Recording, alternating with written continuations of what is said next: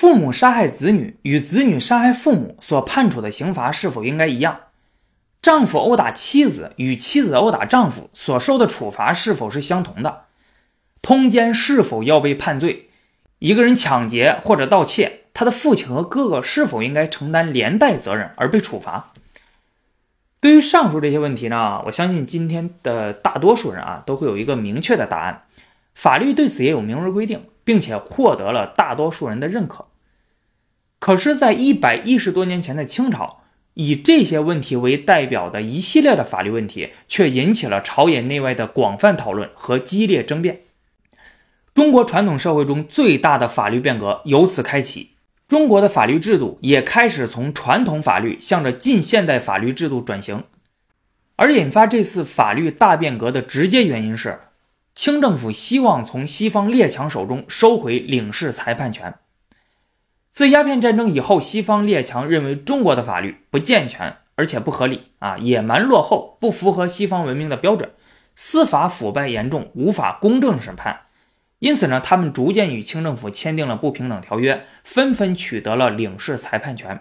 规定呢以后自己国家的人在中国的违法犯罪行为，清政府无权审判，而是应该由自己来处理。随着中国近代化的展开，国际法传入中国，民族独立意识也开始增强啊，领事裁判权这一严重损害国家主权的行为，逐渐为清政府所无法容忍。领事裁判权的存在呢，还使得一些外国人在中国有恃无恐，因为思想观念、财产利益等问题与中国民众屡发冲突啊。但是清政府的官员却无权干涉、无权审判。人们在抗议洋人的同时，对清政府的不满情绪也日益滋长啊。人们认为这是清政府同洋人勾结，共同镇压民众。另外，革命党人在租界内办刊物，批评政府，宣传革命，严重威胁了清政府的统治。而清政府却因为领事裁判权的存在，只能眼睁睁地看着，却无法干涉。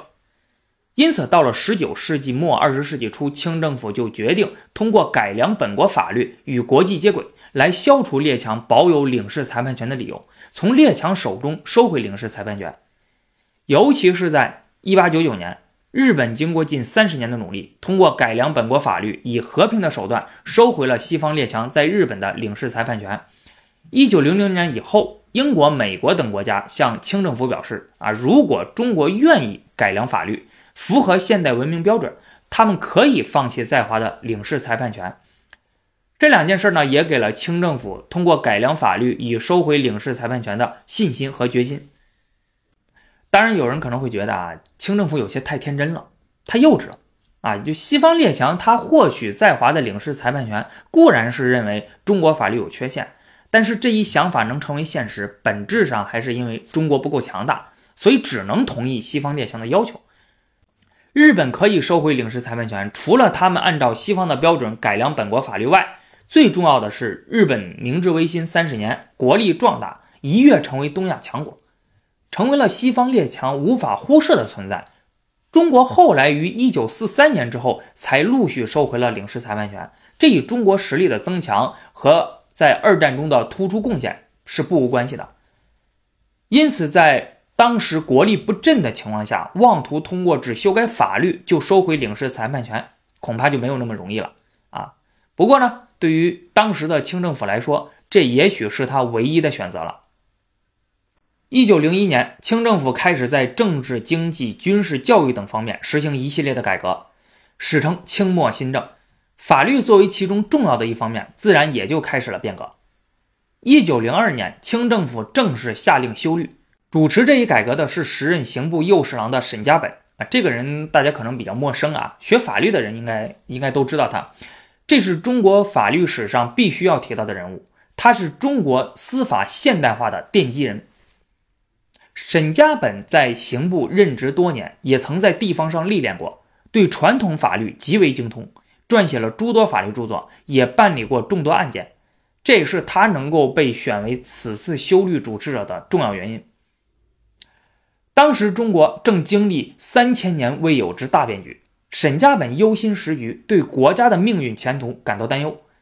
而他在甲午战争和八国联军侵华战争中的亲身经历，更是让他对朝廷的腐败、西方列强的强大、中西法律上的冲突。有了近距离的切身感受。因此，沈家本主持这次修律，那就不仅仅只是完成上级交代的任务了，而是他自己本身也热忱于此。他希望通过法律改革，学习西方先进的法律制度，从而救亡图存。在当时的民族危机下，一部分先进的中国人在探索各种救国之路的时候，沈家本选择了以法律作为自己的救国武器。从一九零二年奉命修律到一九一一年被免除职务，沈家本开启了他人生中最辉煌的十年。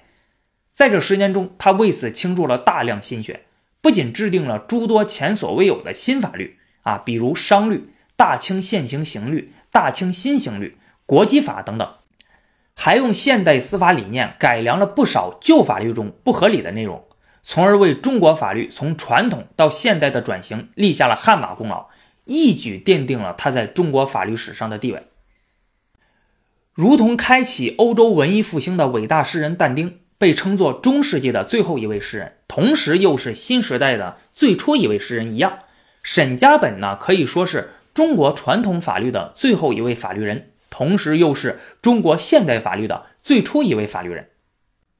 不过非常有意思的一点是啊。这位对传统法律非常精通的人，在主持法律改革前，对西方法律却没有什么了解。在受命主持修律后，为了弥补自身知识的不足，他找人翻译了大量西方国家和日本的法律著作，加以认真研究，并且还派人去日本进行法律考察，聘用日本法律专家作为顾问，全面参与法律改革。啊，因为日本呢与中国一衣带水，人种相近，文明相近。而且近代以来都受到了西方列强的侵略，但是其经过学习西方，明治维新三十多年，一跃而起，成为世界强国。因此，日本的强国经验引起了当时很多国人对日本的兴趣，大量的留学生前往日本取经。沈家本主持法律改革，受日本法律影响颇深，正是基于这样的大背景之下。怎样学习西方法律？如何看待中西法律的不同？这决定了沈家本将会如何修律，也决定了他在改革过程中面对中西法律文化的冲突时将会如何处理，更是决定了这次修律后的新法律会是什么样的。经过反复思考、深思熟虑，沈家本面对古今中外的法律学说，采取了沟通新旧、融汇中西的态度。他认为古今中外学说各有各的好处，也各有各的弊端。因此，应该详加考察、认真研究，取其精华，弃其糟粕，而不能存在门户之见。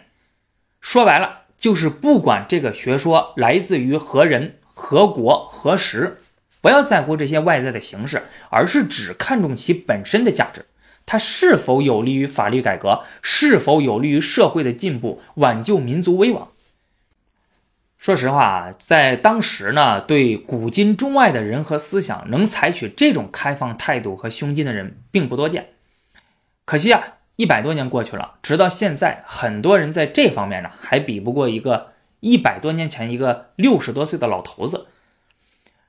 沈家本的这一思想态度反映在修理原则上，则是他确定了折中各国大同之良规，兼采进士最新之学说，而仍不立乎我国历史相沿之礼教民情的修律宗旨。因此，在实际修律的时候，他既反对不顾国情的全盘西化、照抄照搬，也不赞同凡事都以国情为挡箭牌的固步自封。他希望中国的法律是民族的，但同时也是世界的。这一点上，他确实也做到了啊。比如在法律中确定了罪刑法定的原则，法律具有滞后性，而且无法包含生活的方方面面啊。那么对于社会中新出现的啊，还有法律没有明文规定的事物行为，应该如何看待呢？当时西方国家普遍采用的做法是，如果法律没有明文规定为犯罪行为的，那就不能定罪处刑，这就是罪刑法定原则。而当时中国采用的原则是比附援引啊，也就是呢，找到与之类似的法律条文或者案例来作为审判的依据。沈家本力排众议，坚决主张应该废除比附援引原则，而采用罪行法定原则。他认为，良好的法律应该让人们知道自己哪些事情该做，哪些事情不该做。比附援引原则给法官以巨大的自由裁量权，容易使腐败滋生，造成冤假错案。而民无所措手足，动辄得咎。还有沈家本根据西方的人道主义原则和儒家的仁政思想、民本思想，主张废除旧律中的凌迟、枭首、戮尸这种残酷的死刑刑罚，改为死刑一律斩首，并且执行死刑的时候应该秘密执行，不应该在大庭广众之下公开执行。他还废除了有巨大人格侮辱性质的在脸上刺字的刑罚，还有原作制度也被废除了啊，就是所谓的株连。大家在看电视剧的时候，应该经常能看到，一个人犯了罪，除了处罚他之外呢，还会处罚与之相关的人，比如什么满门抄斩啊、株连九族啊等等。一个人抢劫或盗窃，他的父亲和哥哥会承担亲属连带责任而被处罚。那么这些呢，就都被废除了。对于西方法律文化中不符合国情的部分，沈家本则会坚决抵制，比如废除死刑。是否废除死刑啊？直到现在都是一个争论非常大的一个问题。早在19世纪的时候，欧美国家就已经在大力探讨是否要废除死刑了。有些国家甚至已经开始立法。关于这一点，要不要学，要不要引入国内，沈家本的态度是坚决不同意。沈家本认为，废除死刑的前提是民众教养的提高，道德素质好，犯法的人少，因此可以废除。啊，比如当时一些小国，它容易实现这个目标啊，所以它就可以废除。但是中国呢，幅员辽阔，人口众多，道德素质参差不齐。一旦废除死刑，会使犯罪分子更加猖狂，心中无所顾忌，有恃无恐，犯罪率增加。因此，他坚决反对。沈家本在修律中，除了上面举的几个例子外，与保守派争论最激烈的就是围绕着刑事民事诉讼法和大清新刑律的礼法之争。中国古代以礼教为先。反映到法律上呢，就是维护的是宗法制度、家族伦理，守护的是伦常纲教。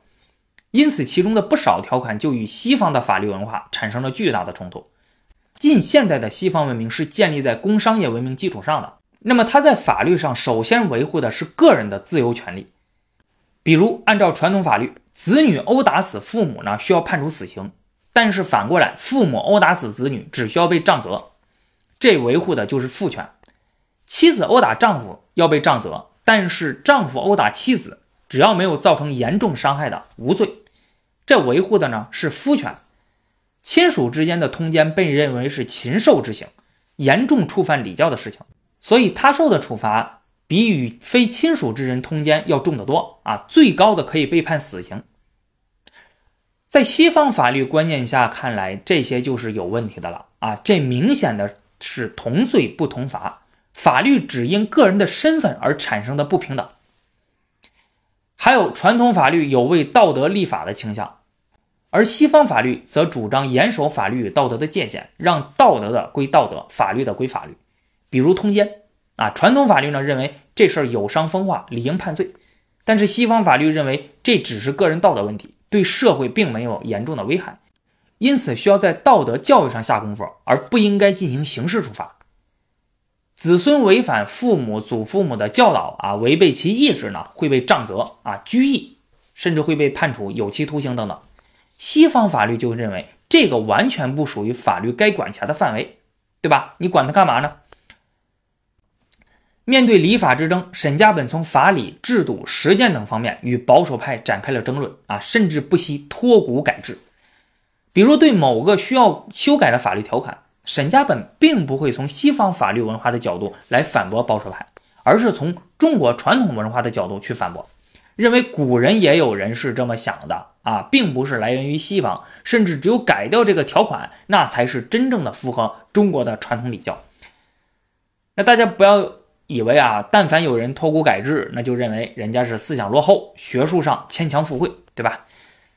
有些人有时候他脱骨改制，完全是从斗争策略的角度上考虑的，脱骨只是手段，改制才是目的。对于有些保守派，你和他讲西方的那些思想，他根本就不会认同，你怎么争论也没有用，反而还容易授人以柄，认为你不爱国啊，想以夷变下，给你扣上这样的大帽子。沈家本这次修律取得了不小的成果，但是由于他坚持面向。古今中外的法律学说采取沟通新旧、融汇中西的态度，和折中各国大同之良规，兼采进士最新之学说，而仍不立乎我国历史相沿之礼教民情的修律宗旨，使得他折有左右为难之势，常立于新旧加工之间。他的立法激进之士嫌其维新不足，保守辈择其为忘本之立法。说白了啊，维新派、革命派认为他守旧，保守派认为他激进，两边不讨好。你就去看吧，无论是历史上还是现实中，走极端总是最容易的啊，中庸却是最难的。作为中国传统社会最大的一次法律变革的主持者，这其中的辛酸苦楚，恐怕也只有沈家本个人所能体会啊。如果大家曾经有过一个在组织里想改革一件事的经历啊，我相信也可以感同身受，那是真不容易啊。